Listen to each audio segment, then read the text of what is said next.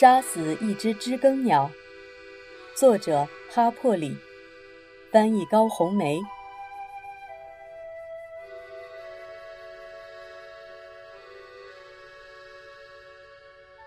大家好，我是肖图马。这周要和大家分享的书是《杀死一只知更鸟》，作者哈珀里于1961年凭借此书获得普利策小说奖。本书也曾入选美国国会图书馆评选的八十八部塑造美国的图书。故事是以主人公小女孩斯库特的视角展开讲述，深受青少年读者喜爱。同时，这本书也有关陪伴成长，同样适合成年读者。那么，这是怎样一本书呢？下面，由我来为您朗读。杀死一只知更鸟，作者哈珀里，翻译高红梅，朗读者肖图马。第一章。梅科姆是个老镇，不过在我最初的记忆里，它是个死气沉沉的老镇。下雨天，街道变成了红泥滩，野草长在人行道上。广场中央的县政府楼摇摇欲坠。不知为什么，那时候的天气好像更热些。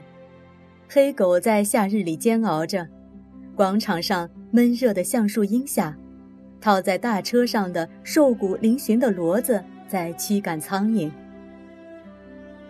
那时候的人们行动迟缓，他们慢悠悠地穿过广场。在周围的店铺里晃进晃出，在随便什么事情上消磨时光。那时候一天二十四小时，可是好像更长些。人们不需要急着赶路，因为没有地方可去，没有东西可买，而且也没有钱去买。梅科姆县之外也没有什么可看的。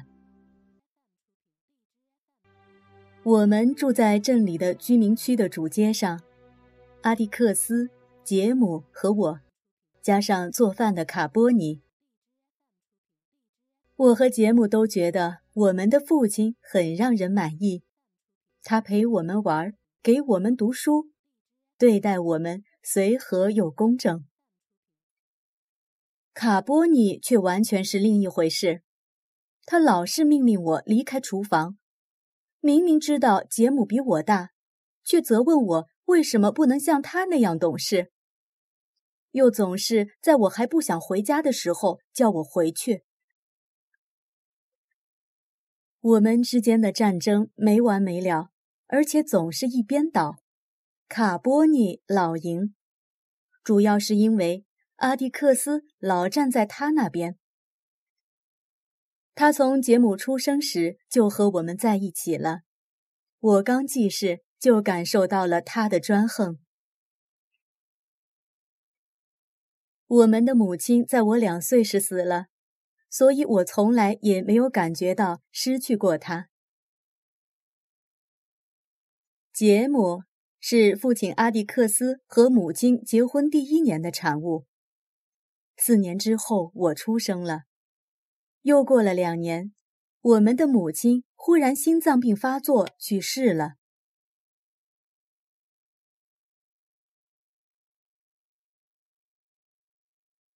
我并不想念他，但我觉得杰姆很想他。他很清楚的记得他。有时正玩着游戏，他会长叹一声，随后就走开，一个人到车库后面去了。每当他这样子的时候，我就知道最好不要去打扰他。在我要满六岁，杰姆快十岁那年，我们的夏日活动范围是向北过两家到杜博斯太太的房子，向南数三户到拉德利家的地盘。我们从来没敢跨越过这条界限。拉德利家蹲着一个怪人，关于他的一点点描述，都足以让我们一连规矩好几天。杜博斯太太则是个十足的恶魔。就是在那个夏天，迪尔来到了我们中间。迪尔从密西西比的莫里迪恩来，到这里来和他的姨妈雷切尔小姐过暑假。今后每个暑假，她都会在梅科姆度过。他家原来也是梅科姆县人，他妈妈在莫里迪恩给一个摄影师干活。曾经把他的照片送去参加过一个美丽儿童比赛，还赢了五元钱。他把这些钱都给了迪尔，迪尔拿他去看了二十场电影。我们这儿没有电影，除了有时候县政府楼里会放一些关于耶稣的片子。杰姆说：“你看过什么好片子？”迪尔看过《德拉库拉》，这一显摆顿时让杰姆对他刮目相看。给我们讲讲吧，他说。当迪尔最后讲到德拉库拉化为烟尘时，杰姆说：“电影听起来比书还好。”这时我问迪尔：“他的父亲在哪儿？”你一点儿都没提到他。我没有爸爸。他死了吗？没。如果他没死，你就有爸爸，不是吗？迪尔脸红了。杰姆叫我住嘴。这表明迪尔已经通过审查并被接受了。此后的夏日便在令人满意的例行活动中度过。这些令人满意的例行活动包括：整修建在后院那两棵双生大楝树上的树屋，打闹一会儿，之后把我们根据维克托·阿普尔顿和埃德加·赖斯·伯勒斯小说改编的剧本全部上演一遍。可是到了八月底，我们的剧目因为不断重复上演，变得平淡无味了。就是在这个时候，迪尔给我们出了个主意，引诱怪人拉德利出来。拉德利家迷住了迪尔，我们的警告和解释毫无作用，他就像月亮吸引海水一样吸引住了迪尔，不过只是把他吸引到拐角的路灯柱子那儿。离拉德利家的院门还有一段安全距离。他会站在那里，抱着那根粗柱子，凝视着，向往着。拉德利家在我家过去那边一个急转弯的拐角上，向南走就正对着房子的前廊。人行道从这儿拐弯，绕着房子延伸到另一侧去了。房子低矮，以前是白色的，并有着深深的前廊和绿色的百叶窗。不过现在早已晦暗，变得和四周的院子一样灰不溜秋了。房子里面住着一个恶毒的幽灵。人们说他就在屋子里，可我和杰姆从没看见过。人们说他在夜里月亮落下去时出来，偷看人家的窗户。如果人们种的杜鹃花在寒流中冻僵了，那肯定是他向花上吹了气。任何暗中发生在梅科姆的小罪行都是他的功劳。曾经有一段时间，镇上被一连串病态的夜间犯罪吓住了。人们养的鸡和家里的宠物不断被残害，尽管作案的是疯子阿迪，他后来掉进巴克湾里淹死了。可是人们依然盯着拉德利家，不愿意打消他们最初的怀疑。黑人不会在夜里从拉德利家前经过，他会横穿到对面的人行道上，边走边吹口哨。梅科姆学校的操场连着拉德利家的后院，在他们家的鸡圈那儿有几棵高高的大胡桃树，果实落在了这边的操场上。那些坚果就这么散在地上，孩子们谁也不敢去碰。拉德利家的胡桃吃了会死人的。如果有棒球打进拉德利家院子里，也没有人会去问，这个球就当是丢了。那房子的厄运从杰姆和我出生之前就开始了。拉德利家的人尽管被整个镇上的人所接受，却选择不与人交往。这在梅科姆是个不可原谅的怪癖。他们不去教堂，不参加这种梅科姆最主要的娱乐活动，而是在家里做礼拜。拉德利太太几乎从不串门去邻居家喝午间咖啡，当然，也从未加入过布道团。拉德利家在星期天门窗紧闭，这又和梅科姆的生活格格不入。关门意味着家里有病人或天气太冷。每个星期天下午是人们正式出门拜访的时间，女士们穿上紧身搭，男人们套上了外套，孩子们也穿上了鞋。可是，在星期天下午，爬上拉德利家前门的台阶，并招呼一声：“嘿！”这是他们的邻居们从来没做过的。拉德利家的房子没有纱门。据街坊们传说，拉德利家的小儿子少年时结识了一群来自老塞罗姆的坎宁安家的人。坎宁安家的人们居住在梅科姆县的北部，是个庞大而混乱的家族。小拉德利和这些人在一起，形成了一个梅科姆人从未见过的类似团伙的组织。他们做的事不多，却足以让镇上的人们议论纷纷，并且还被三名教士公开警告过。他们在理发店周围闲逛，在星期天乘车去艾伯茨维尔看电影，到县里的河边赌场、露珠旅馆、钓鱼营参加舞会，甚至还品尝私酒。梅科姆镇上谁也没有勇气去告诉拉德利先生，说他的儿子正和一群不三不四的人混在一起。一天晚上。在一种极度兴奋的状态下，少年们驾着一辆借来的破烂蹩脚车，绕着镇中心广场倒着开。梅科姆的老治安员康纳先生试图抓住他们，但他们拒捕，并把他关进了县政府楼的偏房里。镇上的人们认定必须采取行动了。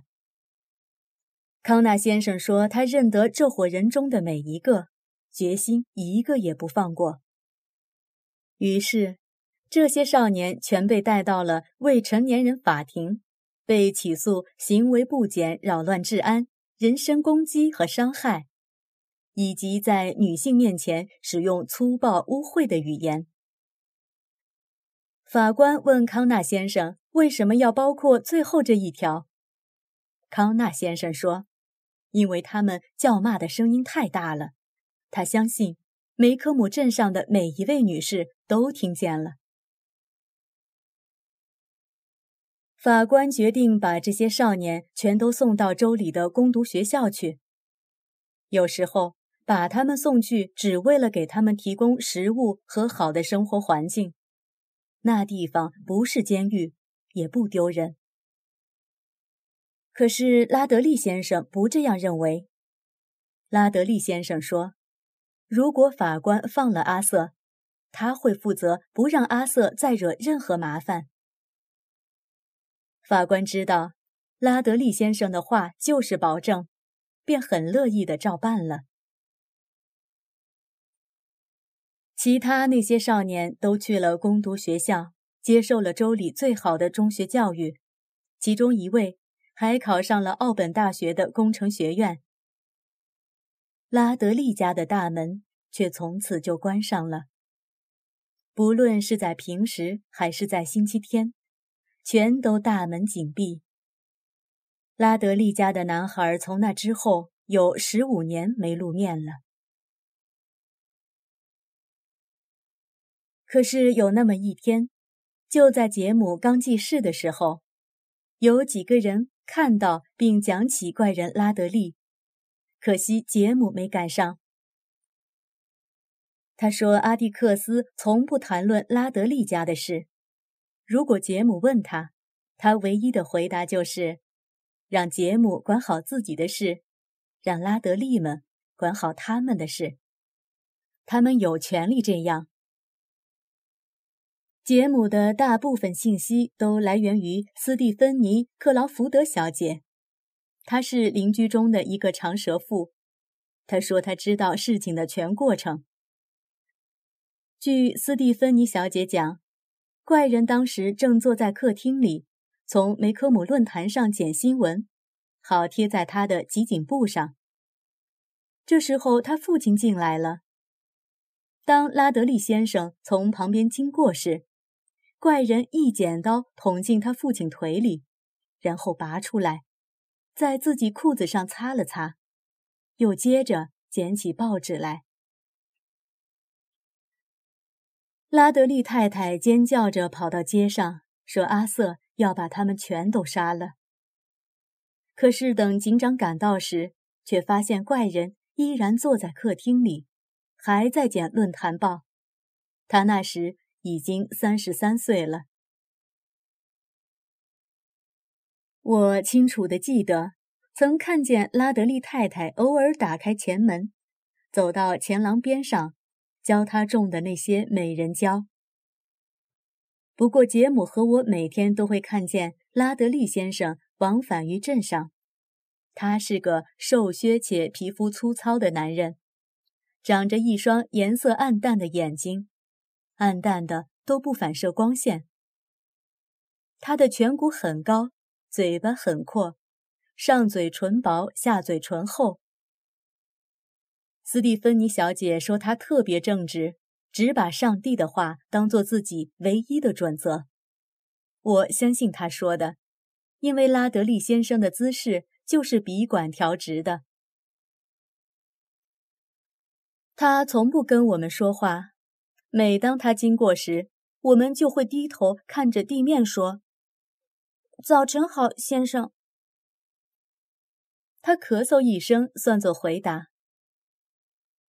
拉德利先生的大儿子住在彭萨科拉，他每逢圣诞节回家，是我们见过的很少几个出入这家门的人中的一个。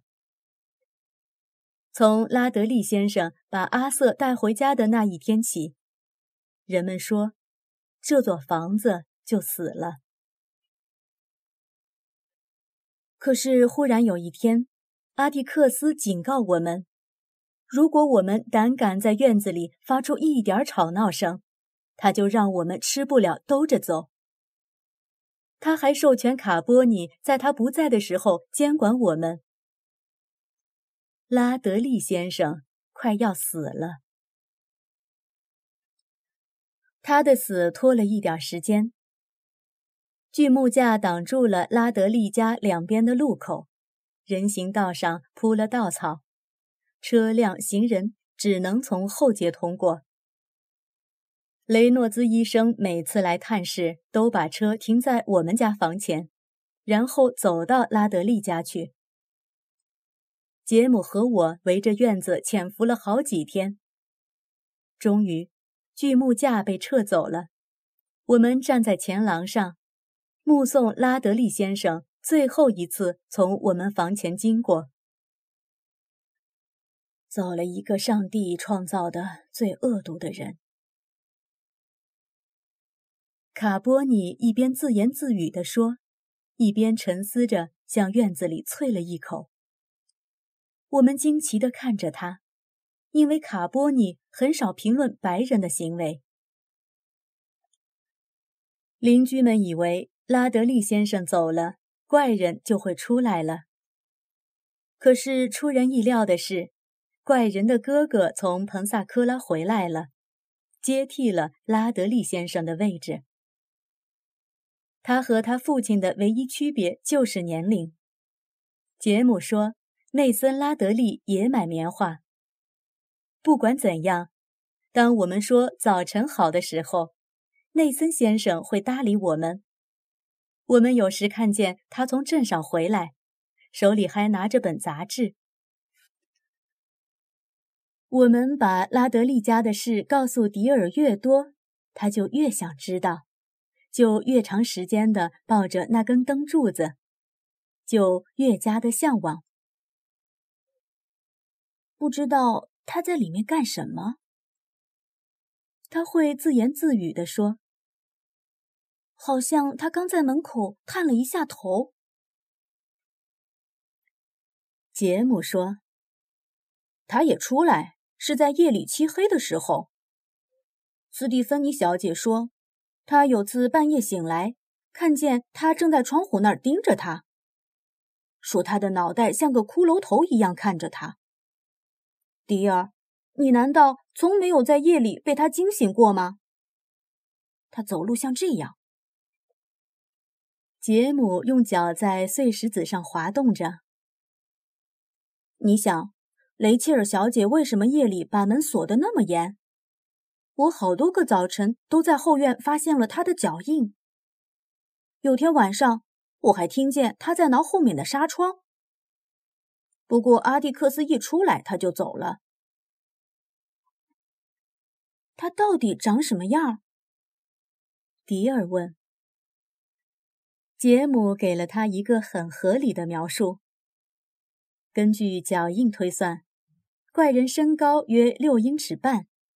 他生吃松鼠，还有任何他能抓住的猫，这就是他手上满是血污的原因。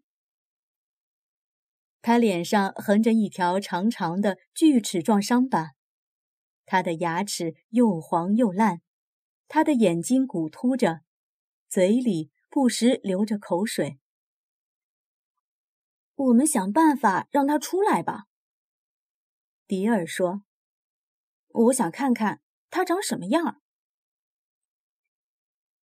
杰姆说：“如果迪尔想找死，只需要跑过去敲一下门。”我们的第一轮突击之所以能够成功，是因为迪尔用一本《灰色幽灵》对两本《汤姆·斯威夫特》，赌杰姆不敢越过拉德利家的大门。在杰姆的一生中。他还从没拒绝过任何挑战。杰姆站在那儿想了很长很长的时间，迪尔只好做了个宽容的让步。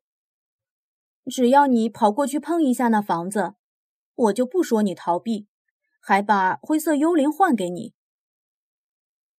杰姆精神一振，碰一下房子，就这些。迪尔点了点头。说话算话，我可不愿刚一回来，你又嚷嚷别的。说话算话，就这些。迪尔说：“他一见你进到院子里，多半会出来抓你。这时候，我和斯库特就扑上去按住他，直到让他明白我们不会伤害他为止。”我们离开了街角。跨过拉德利家房前的人行道，停在了院门前。好了，去吧。迪尔说：“斯库特和我就在你身后。”我就去。杰姆说：“别催我。”他走到院子角上，随后又走回来，皱着眉头，搔着脑袋。好像在仔细研究这简单的地形，以决定什么样的进攻最为有效。这时，我冲他哼了一声。杰姆猛地推开院门，飞跑到房子侧边，用力拍了一巴掌，随即便越过我们往回跑，顾都没顾得上看一眼他的袭击成功了没有。迪尔和我踩着他的脚后跟跑了出来，平安到达我们家前廊上时，我们已经上气不接下气了。这时，我们才回过头去看看。那座老房子还是那样，无力而阴森。可是，当我们隔着街道凝望它时，好像看见里面的百叶窗动了一下，一闪，非常轻微，几乎是看不见的一个动作。之后，整座房子又归于沉静。